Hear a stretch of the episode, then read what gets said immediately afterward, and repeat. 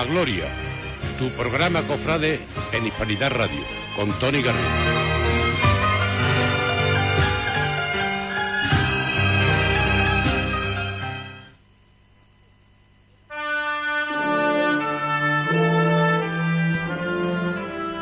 Hace más de dos mil años, una pareja buscaba refugio donde dormir. El frío congelaba su piel, la noche les envolvía en su manto de oscuridad, pero lo más grave era que la chiquilla iba a dar a luz y nadie les acogía. No tenían hogar, pues estaban fuera de su casa, y pese a los intentos de José no encontraba ningún lugar. Tan solo un pesebre, donde las bestias descansaban, le fue ofrecido, y allí, en el lugar más sombrío, donde reinaba la pobreza, donde la humildad se hizo carne, nació el niño. Jesús era su nombre y era el Hijo de Dios, el Mesías que salvaría a la humanidad de su deriva. Pero entonces solo era un bebé, inocente y frágil, pero a la vez el hombre más poderoso de todos, aquel cuyo nombre se mencionó durante dos milenios y sigue presente hoy en día, la llama viva de nuestra fe, aquel rey de reyes ante el que se arrodillaron pastores, niños y mayores, magos venidos desde Oriente y ángeles de todos los confines. A día de hoy, ese niño sigue siendo una luz entre tanta oscuridad. Será esperanza de vida y nosotros seguiremos celebrando su venida.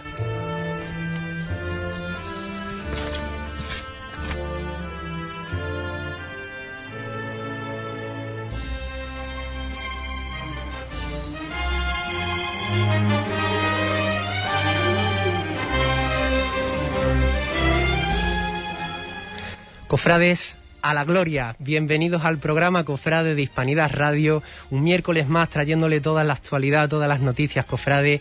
Y hoy tenemos un programa muy especial, un programa dedicado a la Navidad, un programa también dedicado a las personas que, más necesitan de nuestra ayuda y por eso hemos realizado una recogida de juguete que, bueno, desde aquí damos las gracias a todas las personas que han colaborado en traer uno a uno estos regalos ¿no? para los niños que, que lo necesitan. Y tenemos también un programa muy especial porque hablaremos de villancicos, hablaremos de coros de campanilleros, de belenes, de asociaciones, de Niños Jesús y tendremos al final una famosa online. Desde luego vamos a tener un programa con muchas cosas y deseando de comenzar cuanto antes a, poder desgranar ¿no? Eh, todos estos eh, eventos, todos estos actos que tenemos. Pero antes de comenzar, como siempre hacemos, vamos a anunciar esa pregunta del día. Alex Martínez, muy buenas tardes. Muy buenas tardes, Tony. Cuéntanos cuál es esa pregunta que le hacemos a los oyentes. Pues la pregunta del día es, ¿cuáles son tus deseos para estos Reyes Magos? ¿Y cuáles son tus deseos, Ale? Pregunta que te hago también, aprovecho. Mi deseo es que todo esto pase, se solucione cuanto antes y volvamos a la normalidad para ver lo que todos creemos, ¿no, Tony? Esos pasos en la calle. Estamos deseando. Ya sabéis que podéis hacernos llegar vuestros deseos, vuestra carta a los Reyes Magos, a través de nuestras redes sociales en Facebook, en el programa A la Gloria, a través del canal de YouTube de Hispanidad Radio, que estamos emitiendo en directo, o a través también del chat hispanidadradio.es o la cuenta de Instagram Cofradías Huelva. Ya tenéis la pregunta, podéis ir diciéndonos eh, todas las respuestas, todos esos deseos que queréis para los Reyes Magos. Y nosotros vamos a comenzar hablando eh, del dulce nombre de Jesús y hablando de una hermandad tan señora en Huelva como es la hermandad de la misericordia. Y para ello viene su hermano mayor, Rogelio Rodríguez, a contarnos un poco sobre esta hermandad. Pero antes, como es costumbre, nuestro colaborador Fran Vázquez nos va a comentar algunas características de esta cofradía del Jueves Santo. Muy buenas tardes, Fran. Buenas tardes, Tony. Os comento. Los inicios de la Hermandad de la Misericordia surgen de la tertulia cofrade El Cirio Apagado, ya que en, en 1982 tres miembros de dicha tertulia solicitan al párroco de la Milagrosa, don Carlos Núñez, construir dicha hermandad con el compromiso de restaurar el templo neogótico que se encontraba en ruina. Posteriormente, en 1984, se realiza la primera salida procesional, con el Cristo de la Misericordia, un crucificado muerto realizado por Gabriel Cuadrado, siendo portado a hombros de los hermanos. En 1987 comienzan a realizar la estación de penitencia desde el convento de las Madres Agustinas, debido al estado ruinoso del templo. En 1989 se encarga el paso del Señor y se realiza el peregrinar desde la catedral. En 1996 la hermandad quiere la imagen de María Santísima de la Concepción, realizada por Juan Manuel Miñarro. En 1997 finaliza la restauración de la iglesia de la Milagrosa y las sagradas imágenes titulares son trasladadas desde las Agustinas. No obstante, en 2005 se trasladarían a su sede definitiva por un, un templo propio construido al lado de la Milagrosa. Cabe destacar que hace 10 años, por acuerdo de los hermanos, se traslada la estación de penitencia el jueves santo. Antes se procesionaba en la madrugada. Por último, debemos mencionar que es una hermandad de recogimiento, por lo que presenta una apariencia de gran sobriedad y el silencio como acompañamiento musical, que es roto por el sonido de la esquila que aporta el muñidor. Esa es la información, las características de la cofradía del Jueves Santo. Rogelio Rodríguez, su hermano mayor, está con nosotros. Muy buenas noches por estar aquí. Muchas gracias. Buenas noches, Tony. Cuéntanos un poco, Rogelio, eh, cuál es esa evolución que, ha vivido la Hermandad de la Misericordia. Pues pasó de, estar en varios templos a finalmente erigirse en un templo y gozar de, esa buena autonomía, ¿no? Eh, podemos decir que, tiene esa capilla, tiene sus imágenes y de hecho también tiene sus proyectos. Ahora lo iremos desgranando, pero cuéntame en primer lugar esa evolución que ha vivido. Eh, bueno, la evolución un poco la habéis contado vosotros al inicio del programa. Eh, ya sabéis, como ha dicho tu compañero, se fundó la hermandad en el año 82 con un doble, con una doble, digamos, función. Por un lado, darle culto a Cristo y a la Virgen en una vocación que no existía en Huelva, que era la vocación de la misericordia, a raíz de una encíclica que el Papa pues había sacado y luego también por un grupo de hermanos con el deseo de, restaurar y volver a abrir la, iglesia de la Milagrosa que desde el año 69 por culpa del terremoto que ocurrió en Huelva pues estaba en ruinas y estaba cerrada, ¿no? Y así se funda la hermandad haciendo la primera estación de penitencia Cristo en el año 1984 y saliendo de la Milagrosa. Luego, como la iglesia sería, eh, seguía en, digamos, en ruinas, pues comienza un peregrinar, digamos, de, por varios templos la hermandad, eh, bueno, pues eh, nos trasladamos también a la, iglesia del convento de las Agustinas, desde ahí se hacía estación de penitencia.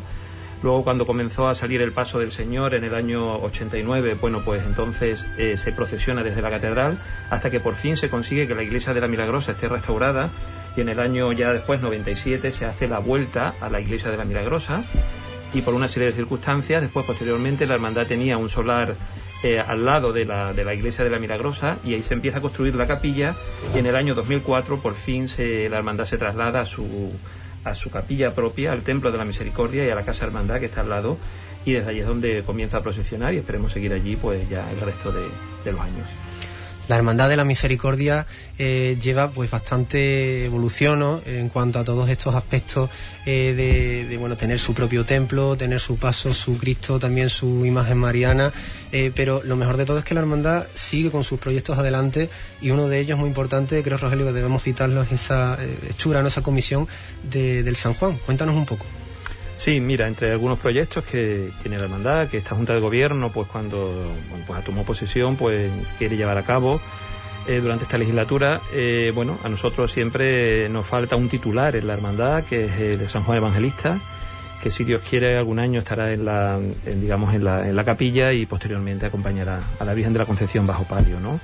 Entonces, al principio de esta legislatura se creó una comisión, Comisión Pro San Juan Evangelista, eh, formada por siete personas, tres hermanos y tres miembros de la Junta de Gobierno, también hermanos, y yo que la presido.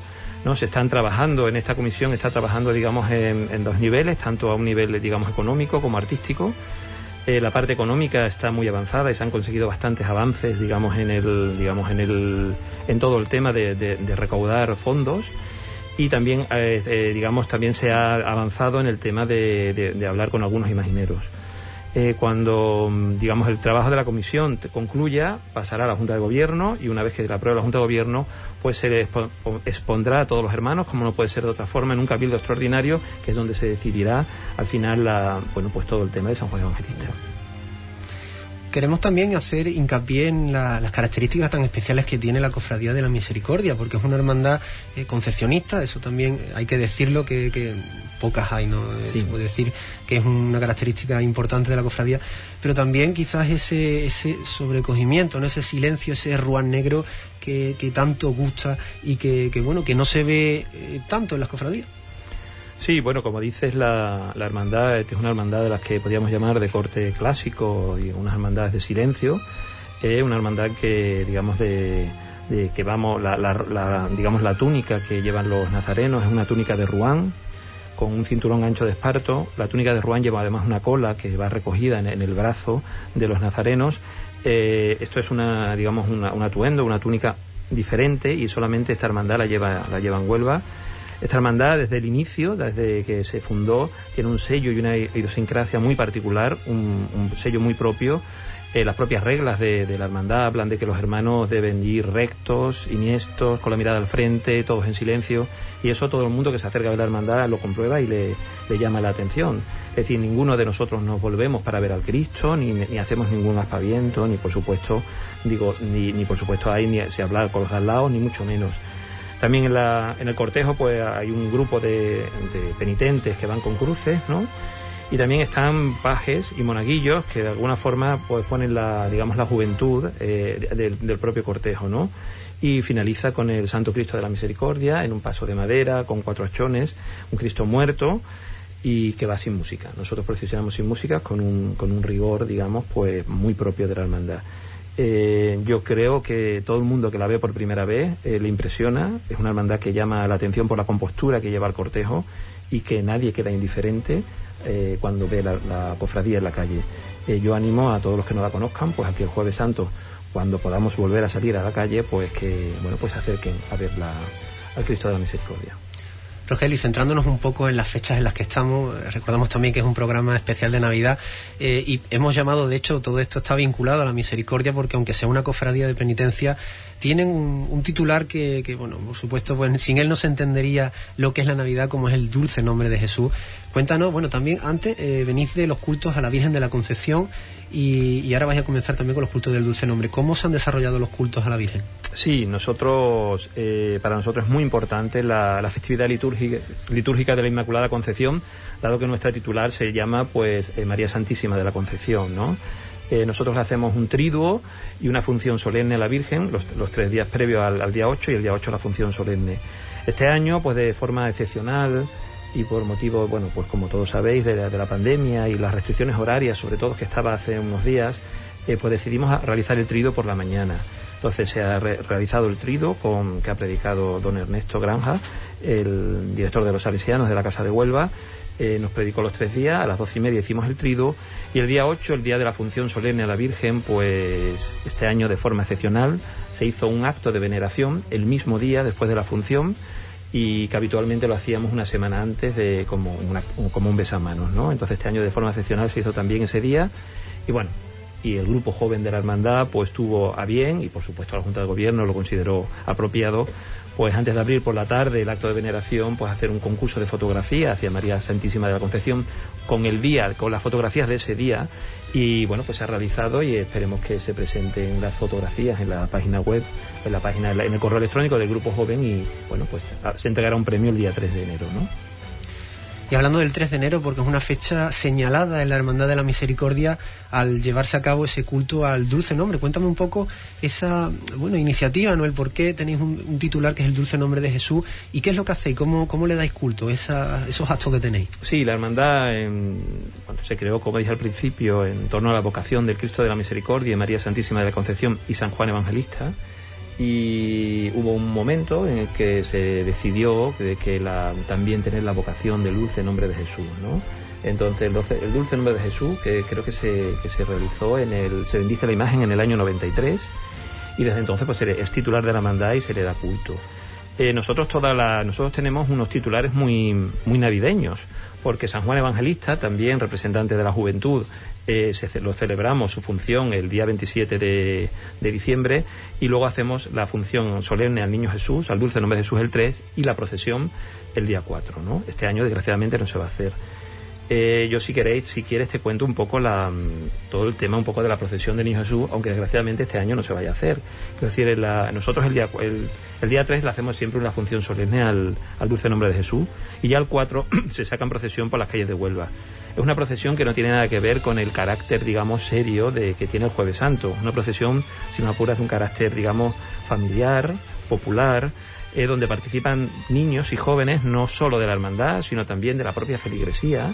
Y también invitamos a, a otros cortejos, a los grupos jóvenes de otros cortejos a que participen con nosotros eh, un poco con la idea de que estos niños, estos jóvenes de la feligresía y de la hermandad y de los colegios a los que pertenecen a nuestra feligresía, tanto el colegio de María Inmaculada de, al lado de la Hermandad de la Cruz como el de Funcadia, pues un poco sirvan estos niños eh, que se acerquen a la, a la devoción al niño Jesús, que se está perdiendo un poco el concepto y la devoción de la Navidad, y también para nosotros un poco nos sirva un poco de cantera para esos niños y esos jóvenes para tenerlos un poco digamos ilusionados con procesión en, digamos ajustada a su edad para luego eh, mantenerse y pasar ya luego a, a, digamos a formar parte del cortejo de nazarenos el jueves santo ¿no?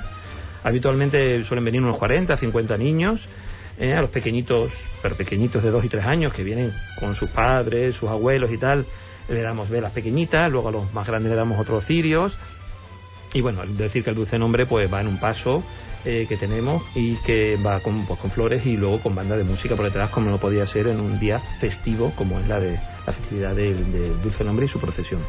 Ya decir este año, que lo, en fin, todo el mundo lo sabe, oficialmente todavía no lo hemos comunicado en la hermandad, pero evidentemente no va a haber procesión del dulce nombre de Jesús el día 4. Sí vamos a tener unos actos especiales que ahora si quieres te comento. Entonces, pero bueno, que la procesión quedará suspendida, ¿no? de esos actos, si te parece, pues el día 3, pues este año lo que queremos hacer es darle un poquito más de, de, de solemnidad a los cultos, si cabe, ¿no? El día 3, que es la función solemne del Dulce Nombre, la misa va a ser a, a las doce y media de la mañana. Y bueno, pues ahí va a participar un grupo de campanilleros, eh, pues con Tony, el grupo de Tony, eh, donde se cantarán diferentes cosas y villancicos y tendremos la Eucaristía a las doce y media y luego posteriormente se hará la entrega del concurso, digamos, de, fotografía del ganador, que haya ganado con la imagen de María Santísima de la Concepción. Y el día 4 por la tarde, el 4 de enero, pues que no va a haber procesión, pero va a haber un acto en la hermandad eh, sobre las 7 de la tarde, sobre donde va a haber eh, pues rezos y villancicos al Niño Jesús, donde están invitados, además del grupo joven de la propia hermandad, sino también los grupos jóvenes de otras hermandades, y también enfocado para que se acerquen y participen pues todos los niños y jóvenes que irían en la procesión del Niño Jesús y como no el grupo de capataces y costaleros que tiene la cuadrilla eh, de, del Niño Jesús ¿no? eso se va a realizar sobre las 7 de la tarde y habrá una serie de lecturas digamos navideñas o litúrgicas y intercalados pues, con villancicos ¿no? Nos gusta, Rogelio, siempre acabar las entrevistas preguntando algún momento especial o emotivo que se haya vivido en la hermandad, en este caso en la Hermandad de la Misericordia, para hacerle llegar a todos los oyentes lo especial que es una cofradía. Cuéntanos en tu caso eh, qué momento, qué momentos te han marcado. Bueno, hay, hay tres momentos, si queréis, te comento, um, bueno, pues como tres o tres momentos importantes que siempre en todos los años en la estación de penitencia pues ocurre. Uno de los momentos más emotivos que tiene la hermandad es en la hora previa a la salida. Eh, nosotros citamos a los hermanos una hora antes y a diferencia de otras hermandades, y lo sé porque yo también pertenezco a otras hermandades, eh, nosotros los hermanos entran en la capilla, suelen estar, la capilla está oscura, solamente está encendida eh, los hachones del Cristo y las insignias con las que vamos a procesionar. Eh, está todo el mundo en silencio, los hermanos llegan, se sientan ordenadamente, se quedan rezando y 15 minutos antes de la salida el celador mayor de gobierno pues nos nombra a todos nos ordena, se forma el cortejo, cada uno ocupa su lugar, se reza luego una oración a los titulares, el hermano mayor dice unas palabras y posteriormente se abren las puertas y comienza a sonar la campana que tenemos en el templo y la esquila del muñidor, que es característico nuestro, y ya pues, salimos a procesionar, ¿no? Ese es un momento, digamos, eh, digamos muy muy digamos muy privado de la hermandad donde solamente lo pueden vivir aquellas personas hermanos y los que formen parte del cortejo que van a procesionar allí no puede entrar nadie durante la capilla Luego otro momento también, si me, me, apuráis, es el momento de donde cuando se realiza la estación de penitencia en las Hermanitas de la Cruz. Eh, no sé si saben los oyentes que esta hermandad, al pasar por las Hermanitas de la Cruz, además de hacer estación de penitencia en el Templo de la Concepción, también lo hacemos en las Hermanitas de la Cruz.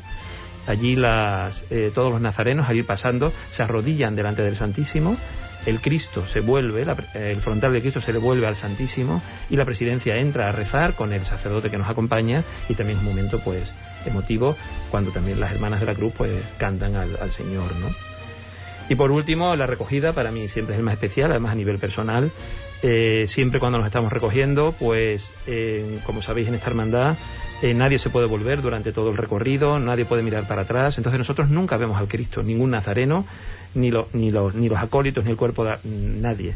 Entonces, en ese momento van entrando todos los hermanos, nos, quedamos de pie esperando que, que, llegue el Cristo en silencio, con, lo, con las velas encendidas, y es el único momento en el que el Cristo se vuelve a la entrada para mirarnos a nosotros, y en ese momento, pues, nos bendice con su misericordia.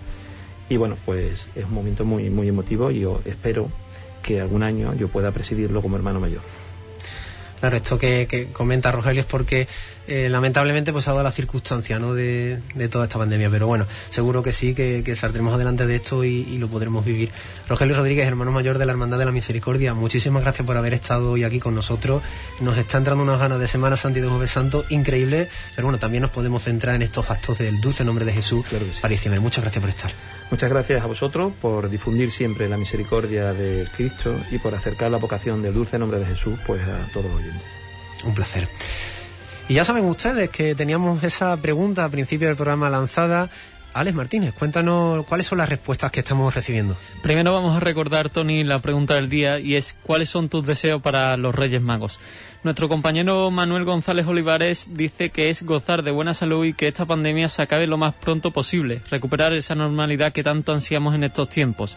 José, Miguel Carrillo dice que es la salud para mi familia y la gente que me rodea, que mejore la situación económica del país y sobre todo la gente que está pasando apuros y poder disfrutar de una Semana Santa con pasos en la calle. Y por último, Eduardo Cordero dice que salud, trabajo y una buena economía para el mundo y por supuesto que se acabe esta pandemia. Feliz Navidad para todos y próspero año nuevo y amén. Desde luego que sí, pues unos deseos fantásticos. Y recordamos que esta pregunta que lanzamos está patrocinada por nuestro patrocinador oficial, IMASAT RV saben que, bueno pues tenemos ese patrocinio especial y al que desde aquí pues le damos las gracias por apoyar el programa Cofrade de Hispanidad Radio. Vamos a ver a continuación unas fotografías, un vídeo de los distintos belenes que se encuentran expuestos en, las calles de Huelva por las distintas instituciones y hermandades. Disfruten ustedes con estas imágenes de la Natividad que todavía están, por supuesto, porque acaba de comenzar a tiempo de, ir a disfrutar y a ver, pero les adelantamos con, con esta emisión pues un poco cuáles son esas imágenes de los belenes de Huelva.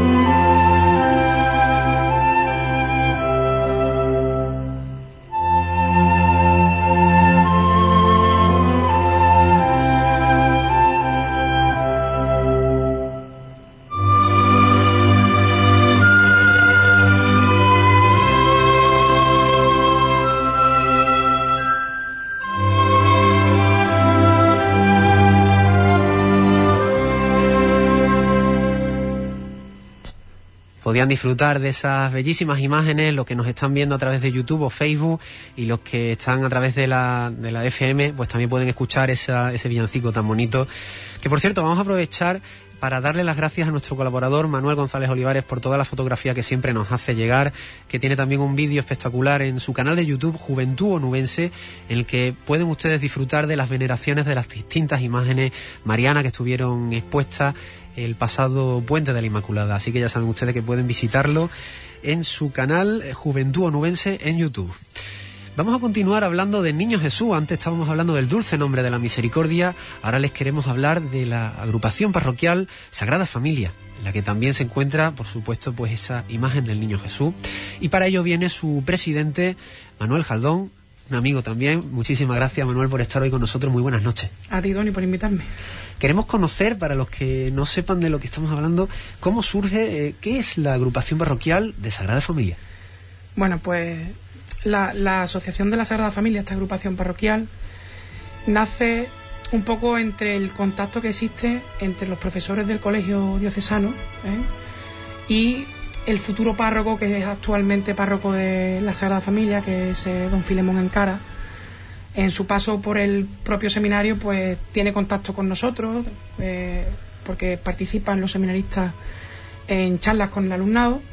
Y una vez que, digamos, tiene su diaconado y su y accede, bueno, eh, se ordena sacerdote de Sagrada Familia, él quiere dotar a, a la parroquia de una asociación a la que está consagrada la parroquia, que es la Sagrada Familia. Entonces, bueno, pues un poco nos encomienda a, un conjunto de, compañeros del Colegio Diocesano, sobre todo en un principio, y filigreses de esa parroquia, lógicamente, que estábamos yendo allí, que empezamos a crear un grupo eh, para fomentar la devoción a la Sagrada Familia. Entonces, bueno, ese es un poco sería el comienzo de este de esta asociación que bueno se ha ido nutriendo también es cierto no solo del, del profesional, sino del barrio del Torrejón y de muchos alumnados de este, de este colegio diocesano. Actualmente contáis, bueno, la, la, parroquia, ¿no? Mejor dicho, cuenta con, con esas imágenes en el retablo mayor de, la Sagrada Familia de María, José y el Niño Jesús, pero es cierto que la agrupación o, asociación eh, de Sagrada Familia ha proyectado una nueva imaginería, ¿no? Unas nuevas imágenes de, la Sagrada Familia. Sí, mira, el, el conjunto eh, escultórico que tenemos en la actualidad es un alto relieve eh, donado por el sacerdote don Manuel Carrasco Terriza, que es la persona que se encarga de, digamos, de los aspectos históricos artísticos de la diócesis. Lo que pasa es que ese conjunto escultórico se encuentra en unas condiciones bastante malas. Eh, entonces, una vez que evaluamos la, digamos, la necesidad de hacer unos cultos, ese, ese conjunto escultórico se nos quedaba un poco vacío. ¿Por qué? Porque por detrás está vacío, lógicamente, es un alto relieve, no está preparado para, para el sitio en el que se encuentra, está preparado para una iglesia mucho más alta, para un retablo mucho más grande. Entonces está un poco descontextualizado dentro de la parroquia. Entonces, bueno, eh, tuvimos la, la, idea en ese momento de eh, pensar un nuevo conjunto escultórico para la Sagrada Familia.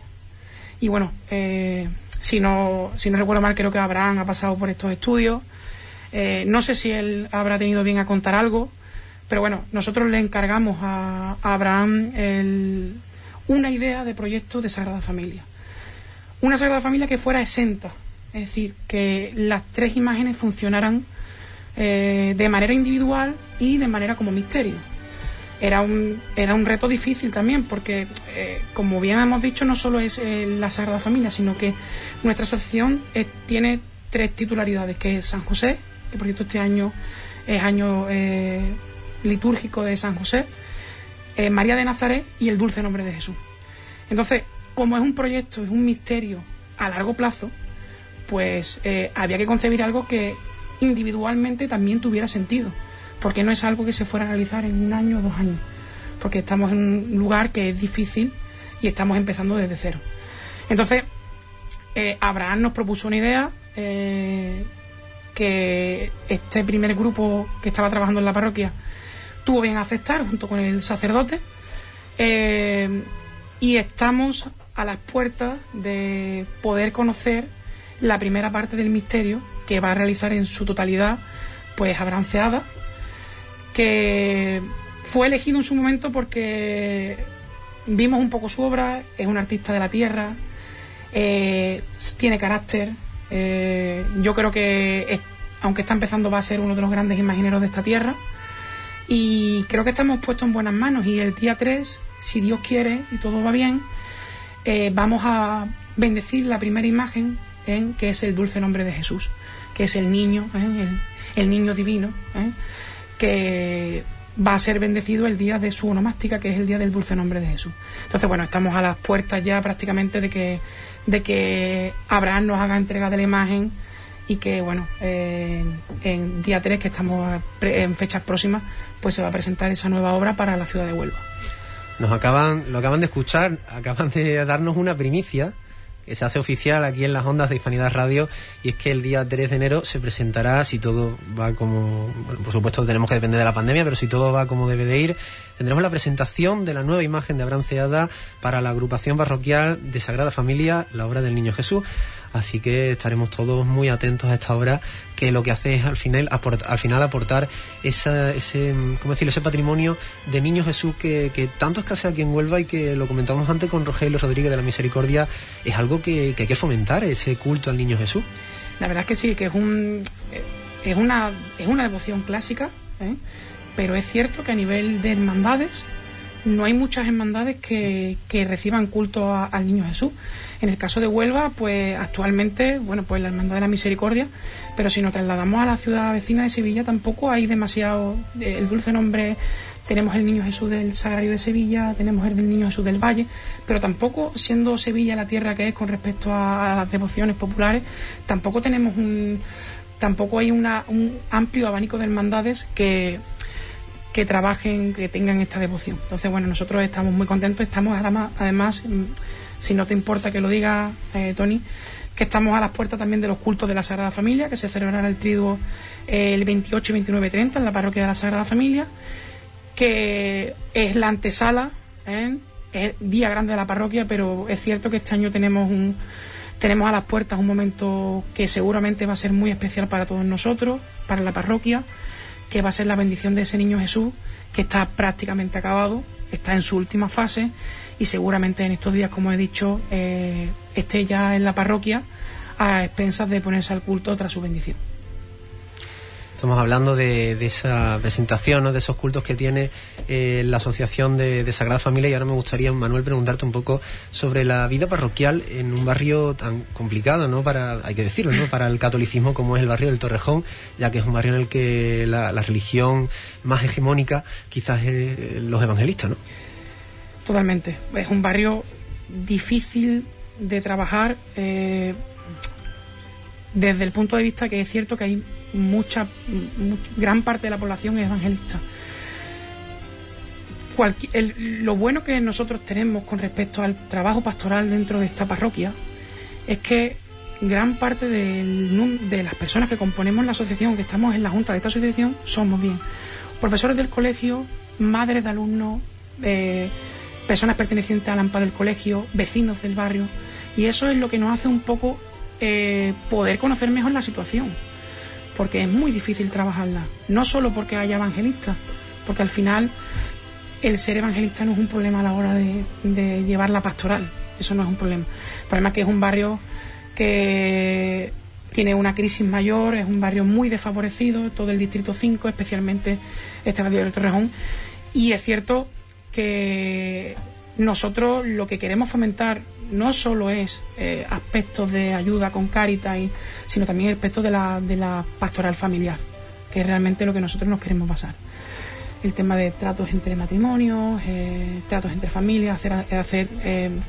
¿Cuál es el problema? Lo estábamos comentando antes fuera del micrófono con el hermano mayor de la misericordia, que este año es el año que estamos empezando a rodar nosotros y nos hemos encontrado que el virus nos ha cortado todos los grandes actos, todas las grandes convivencias que podíamos tener.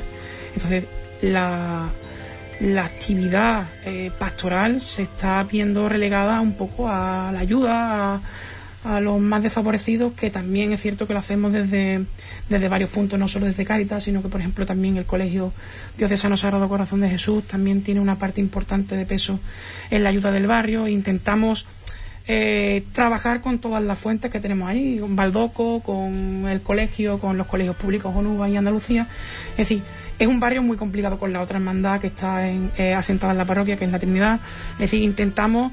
Eh, el reto es difícil y una asociación trabajando de forma aislada no va a conseguir solucionar mucho. Esto es un trabajo que necesita mucho tiempo porque las hermandades y asociaciones que están en esta parroquia tienen un corto trayecto en la misma. Entonces necesitamos todavía eh, rodar mejor y hace falta más experiencia. Entonces eso es una cosa que nos va a dar el tiempo. Ahora mismo estamos en una situación muy complicada. Ayudamos y hacemos todo lo que podemos en todos los aspectos, pero hay que ser consciente de que nos queda mucho a todo, a todo lo que lo que es la parroquia, nos queda todavía mucho por atender. Pero no obstante, eh, lo importante es que se le está poniendo ilusión, se le está poniendo ganas y que yo creo que con eso es, un buen paso para empezar este, este proyecto aunque Manuel no, no lo diga, ¿no? Pero eh, por humildad seguramente yo sé de buena mano el que están ayudando, a pesar de todo lo que está pasando, a muchas personas, sobre todo muchos niños que, que tienen problemas en casa y que ellos a través de la convivencia, de la hermandad, de la música, pues consiguen abstraerlos de ese mundo de problemas y llevarlos a un mundo distinto, ¿no? de, esperanza y fe. Es cierto que nosotros eh, tenemos convivencias regulares con con, sobre todo con jóvenes del barrio, jóvenes del colegio. E intentamos a través de la música, a través del coro, y eh, tú lo sabes bien porque has estado colaborando con nosotros activamente y colaboras con nosotros activamente, que es una buena forma también de, por un rato, pues intentar eh, sacar a esos niños y esas niñas de todos los problemas que tienen en su casa y bueno y intentaron que sea ese ratito, eh, intentar despejar, intentar tener convivencia, intentar tener otra relación con esas personas que realmente necesitan mucha, mucha ayuda.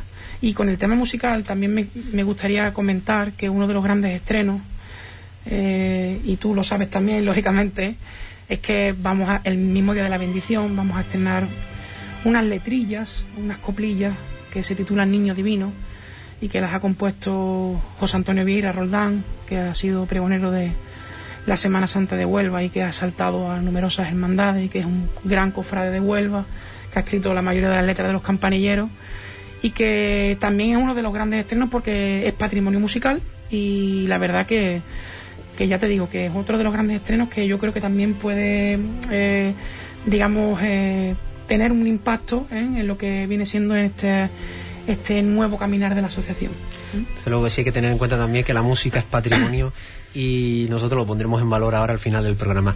Manuel Jaldón, presidente de la agrupación eh, parroquial Sagrada Familia, muchísimas gracias por haber estado hoy aquí con nosotros. Ya sabes que esta es tu casa. Pues muchas gracias, Tony, y la verdad que se agradece que desde esto desde estas líneas, desde, esta, desde este programa, pues se difunda información que siempre ayuda al mundo cofrade, a las asociaciones y, y que bueno, que, que es un placer estar aquí y que muchas gracias por todo. Placer. Y nosotros seguimos hablando, eh, nos centramos ya más en el aspecto, eh, bueno, pues cultural quizás de la Navidad. Antes hemos estado hablando de las cofradías o instituciones que dan culto al dulce nombre de Jesús. Ahora vamos a centrarnos en otras cosas, pero antes, Alex Martínez, tenemos más respuestas a nuestra pregunta. Sí, Tony, tenemos más respuestas. Una de ellas de Alberto Gómez Leco, que sabe de antemano que es complicado, pero espera superar la pandemia, que la vacuna funcione y que deje de morir gente por la COVID-19 y que la podamos celebrar con una magna en septiembre, octubre, que es lo que nos gusta. Posteriormente tenemos también a Juan Rodríguez que dice que se acabe esta pandemia puestos de trabajo y mucha salud para nuestro amigo Tony y su equipo para que nos sigan enseñando la Semana Santa desde ese punto de vista que solo ellos saben hacer.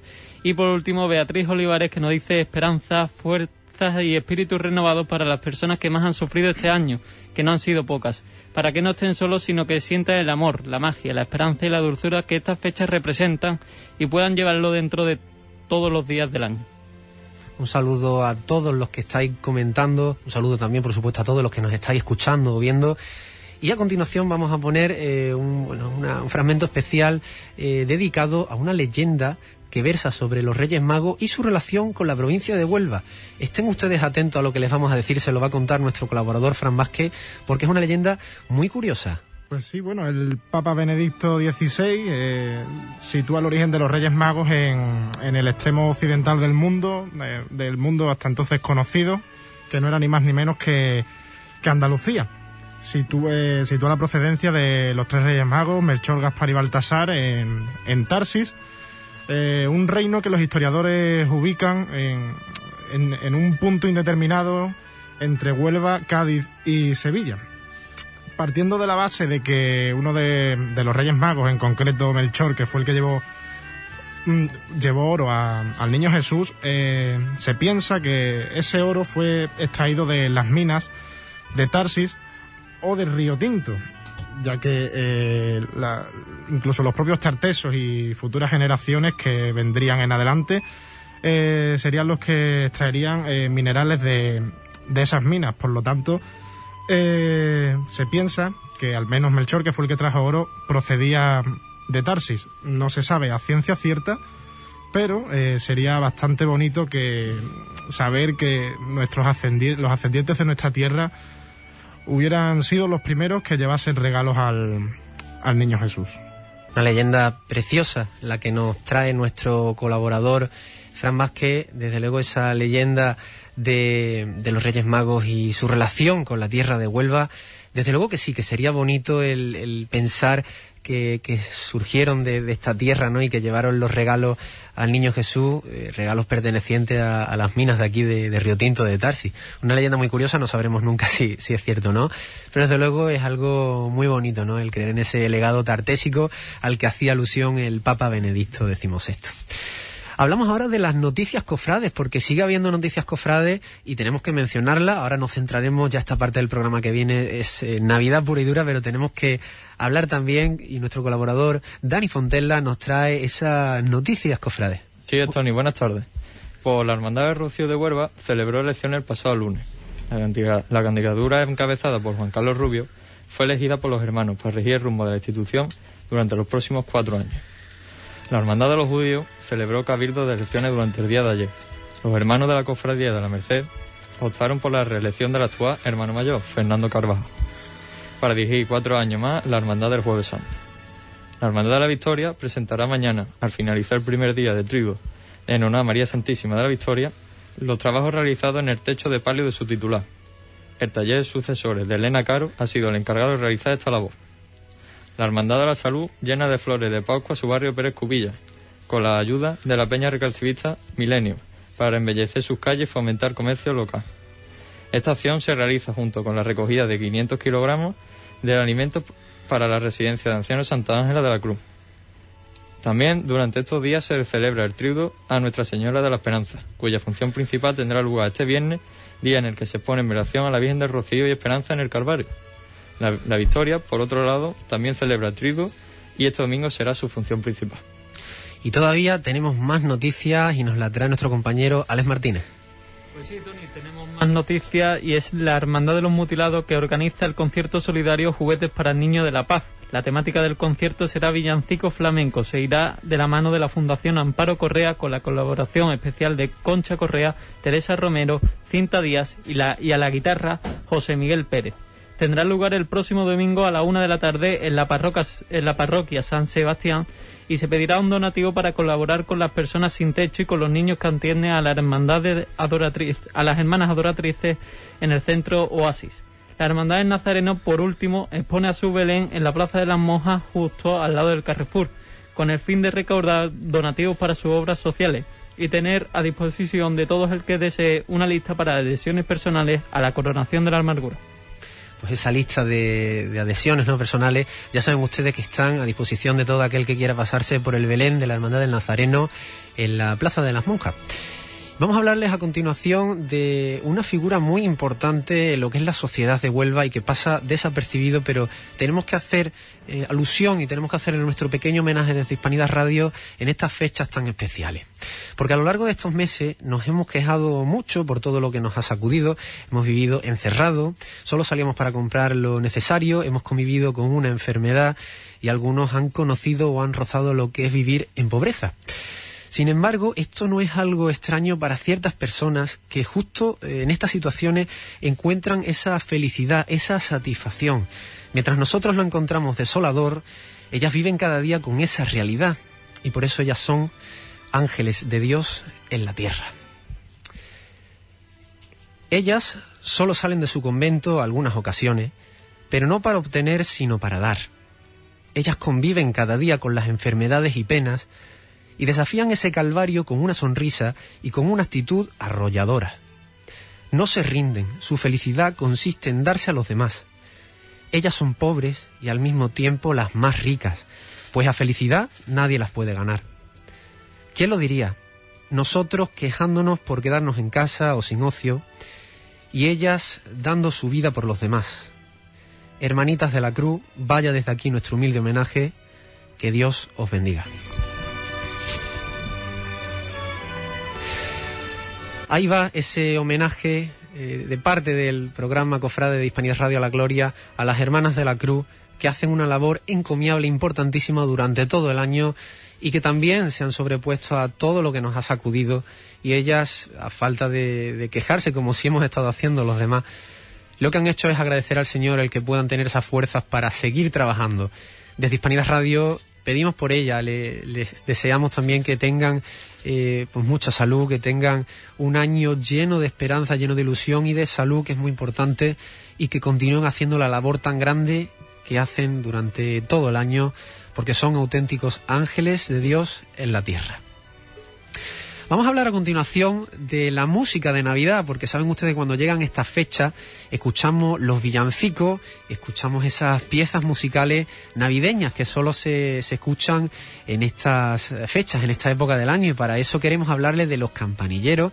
Vamos a escuchar un fragmento de los campanilleros de la esperanza. Vamos a ver también algunas imágenes para que conozcan ustedes también estos coros de campanilleros, del cual tengo la suerte de, formar parte, y que sepan cuál es esa cultura que podemos vivir y experimentar cuando llegan las fechas navideñas.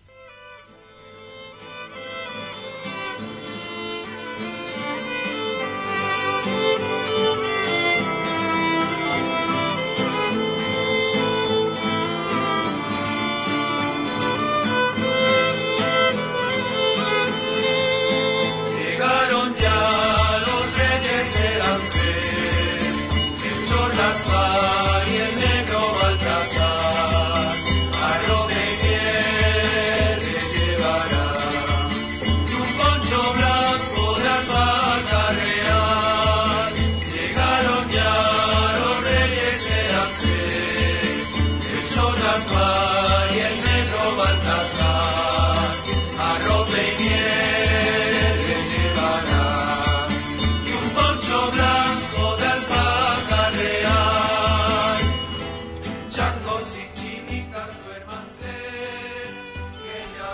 Pues eso es un ejemplo de lo que son los campanilleros. En este caso estaban escuchando y viendo los que nos vean por redes sociales las imágenes y la música de los campanilleros de la esperanza.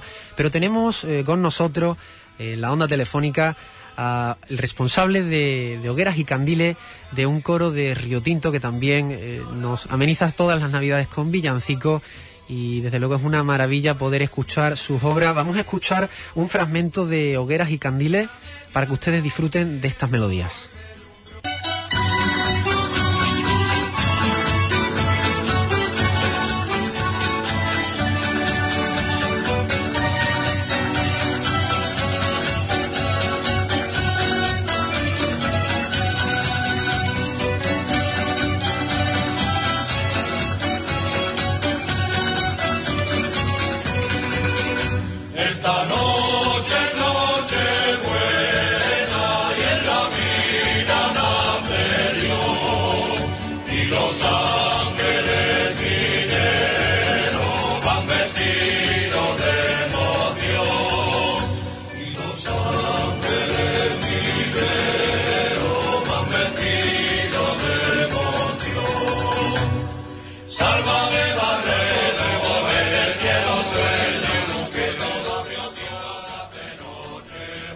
Están escuchando esas melodías maravillosas de hogueras y candiles y tenemos por teléfono a Antonio Sánchez, el responsable de este coro de Río Tinto de Campanilleros.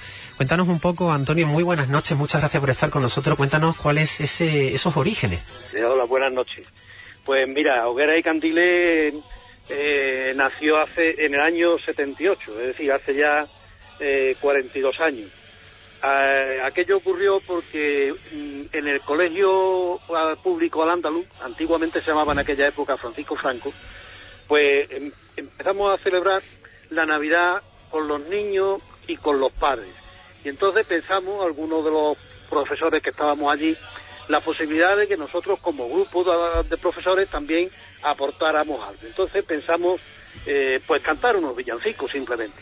Pedimos ayuda a algunos amigos porque éramos pocos y ese año pues cantamos allí una serie de villancicos. Esas actividades se fueron, eh, digamos, prorrogando en el tiempo. Al año siguiente se celebró el segundo encuentro Escuela Pueblo, le llamábamos así. Volvimos a participar eh, y ya lo fuimos tomando un poco como una rutina de Navidad, cantar también en, eh, en ese encuentro. después ocurrió que nos presentamos a un concurso de campanilleros en la Catedral de Sevilla y ganamos el primer premio junto con Castilleja y aquello ya nos animó un poco más. Y bueno, hasta hoy, hasta hoy. Cuéntanos, Antonio, eh, todo el recorrido que lleváis durante todos estos años, porque habéis sacado distintos discos, habéis estado en diversas ciudades, en diversos certámenes. Hogueras y Candiles ha hecho con un nombre en la Navidad. Pues mira, la verdad es que eh, sin pecar de, de modesto, porque las cosas hay que decirlas como son, sí creo que tenemos un nombre en la Navidad. Y no solamente en la Navidad andaluza, nosotros, a raíz de esto que te he contado, mm, ya nos propusimos unos objetivos. Pensamos que era bonito rescatar los villancicos de nuestra tierra y además difundirlos. Empezamos moviéndonos pues por la zona de, Andalucía Occidental, sobre todo.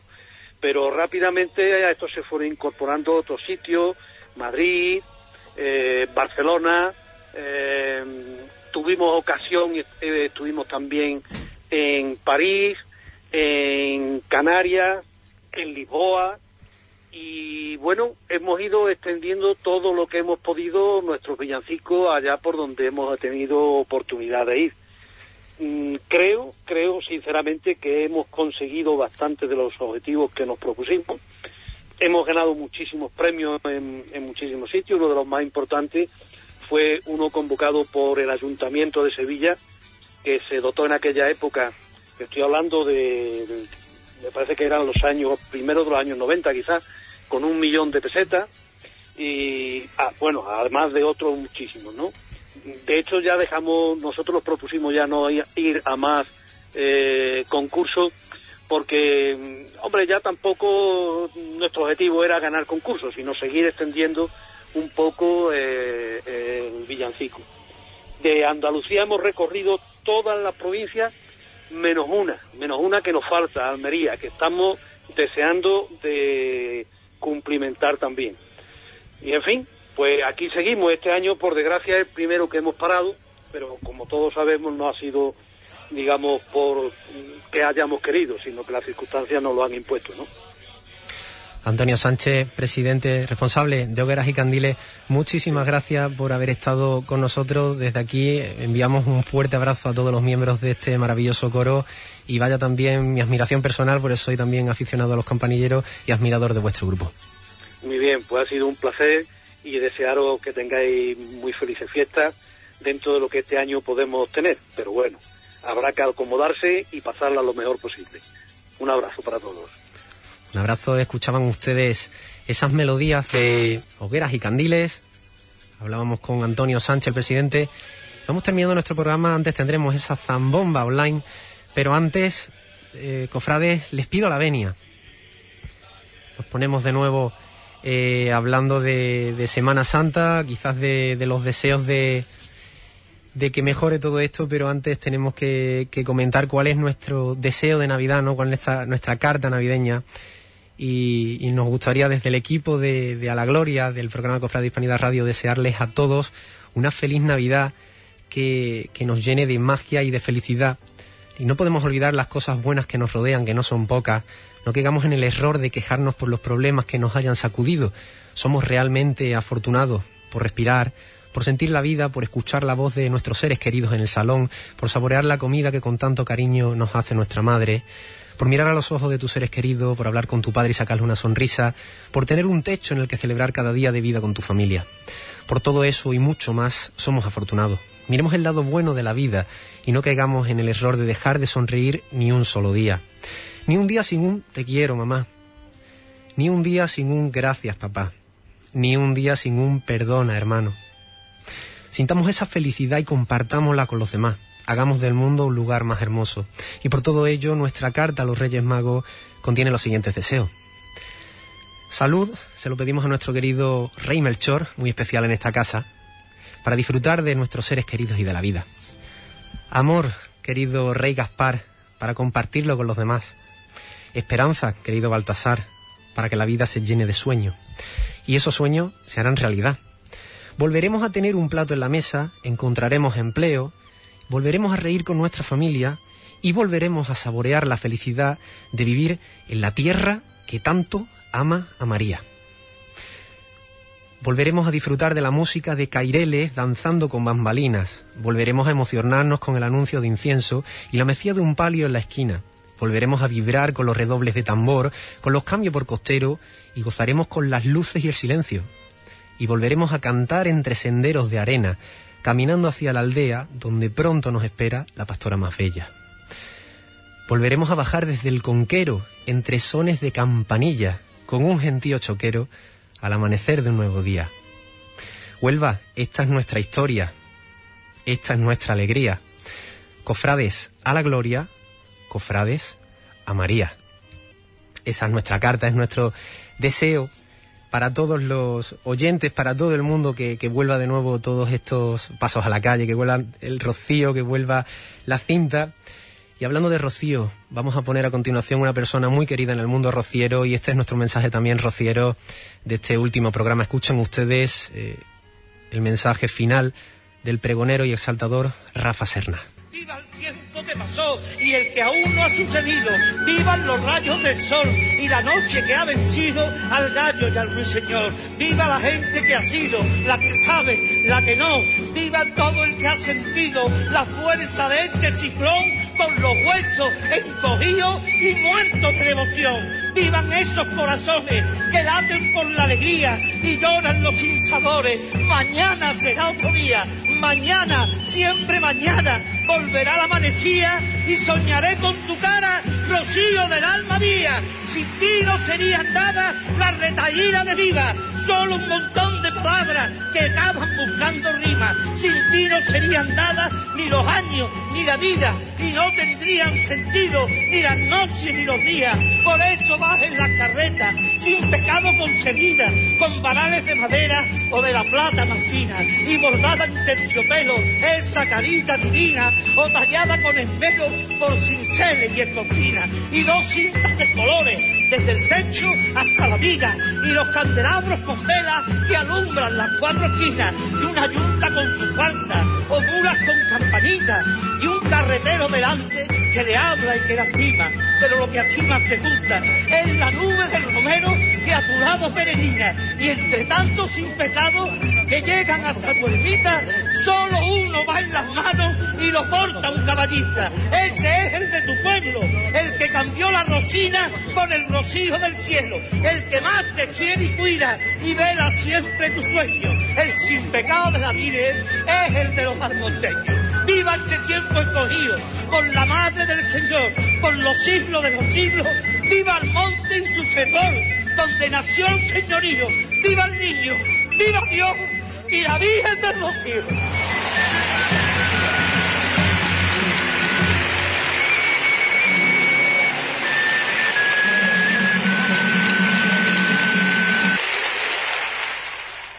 Llegados a este punto del programa, vamos a concluir con esta zambomba online. Intentamos hacerla con esta distancia, con estas medidas. Iremos pasando también distintos vídeos de distintas corales, pero también pondremos nuestro granito de arena musical. Para ello me acompañan mis amigos incansables, a los que agradezco que estén con nosotros. Nuestro amigo Juan Fran eh, Rebollo, Pablo, Alfonso, Fernández, Angie, están con nosotros para amenizarnos un poquito esta tarde y les deseamos todos estos villancicos, se los dedicamos a ustedes para que disfruten. Vamos a comenzar, iremos rotando también con algunos coros. Este va por todos ustedes.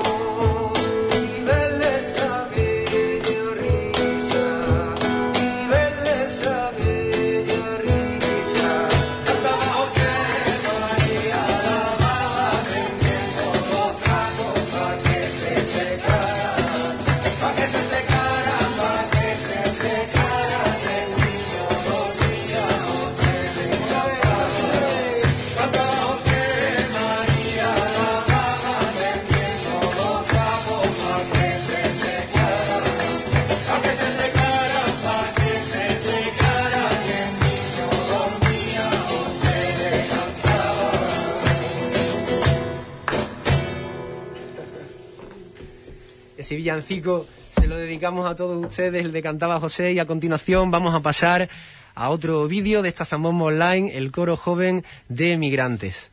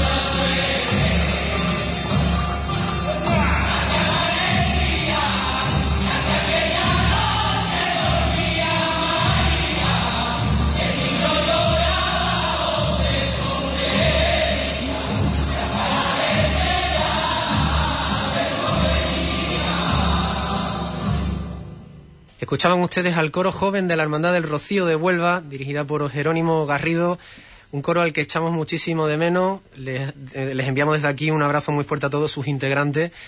Y bueno, vamos a cantar también otro villancico que se lo dedicamos a todos los que nos están escuchando. Va por todos ustedes.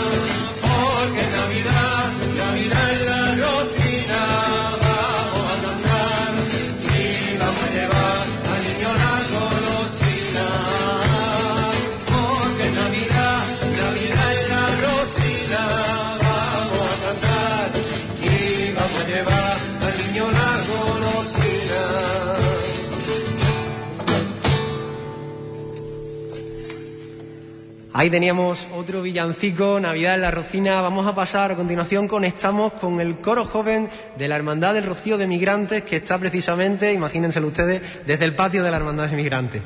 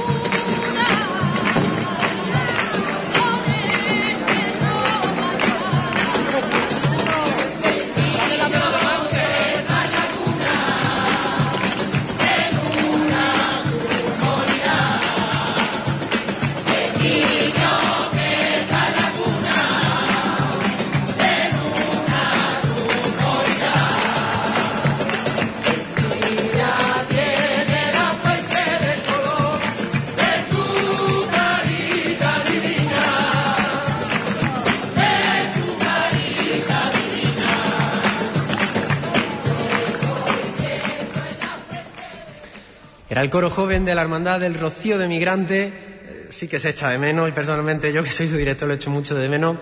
Tenemos un pequeño fallo con el material que teníamos para el coro Aire de Camino, pero tenemos también otro coro preparado para esta zambomba online, como es el coro Sendero, otro coro al que le deseamos a todos sus integrantes una feliz Navidad. Nuestro amigo Lolo Évora, que, que siempre nos escucha, eh, su director, que es presidente de la Hermandad del Rocío de Migrantes, Pepe Garrido, también un abrazo para todos ellos. Disfruten ustedes de este villancico del coro Senderos.